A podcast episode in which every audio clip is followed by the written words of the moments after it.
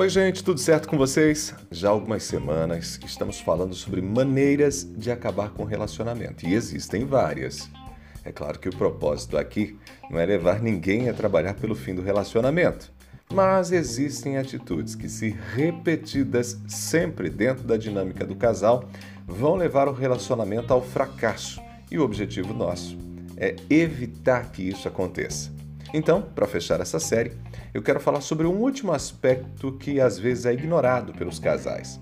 A gente já falou aqui sobre gastar mais do que ganha e não discutir sobre as finanças com o parceiro, com a parceira, não discutir né, sobre as questões relacionadas ao dinheiro dentro do relacionamento. Já falamos sobre a negatividade constante, gente que é sempre pessimista, sabe? Aquela aura ruim. Também tratamos das pessoas que colocam outras coisas no topo de suas prioridades e esquecem um relacionamento. E por fim, havíamos falado sobre pessoas que não expressam seus afetos por meio do toque físico. E o toque, o carinho, é fundamental no relacionamento. E hoje, o que eu tenho para você? Gente, uma outra maneira de pôr fim ao relacionamento é não falar a mesma língua. Casais precisam se conhecer, casais precisam dialogar. E olha, quando eu falo de se conhecer, é em todos os sentidos. O diálogo deve ser franco, claro, respeitoso tem gente que parece incapaz de ouvir o parceiro, de procurar compreendê-lo. Eu sei de pessoas que sentem receio de falar certa co certas coisas para o parceiro, para a parceira, porque sabem que serão censuradas. Se falar, vai arrumar briga ou não vai ser compreendida. Gente, como viver assim? Já pensou na situação? Você tem algo incomodando e não pode abrir o coração para o próprio marido ou para a esposa, porque ele ou ela não vai saber te ouvir?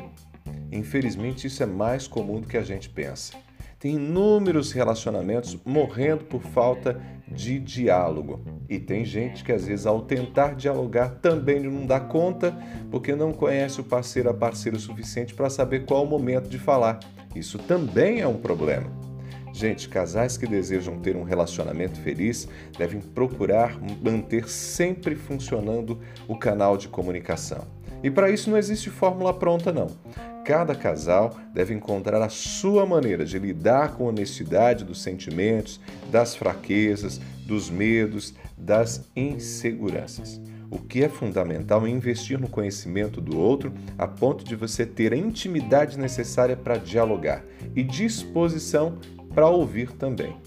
É sempre importante que haja sinceridade nessa conversa. Portanto, se você quer preservar o romance, ter uma boa vida a dois, você precisa ter consciência que qualquer uma dessas atitudes que eu listei aqui nessas últimas semanas são um problema. Trabalhe para evitar que isso aconteça com você, que aconteça com o seu relacionamento.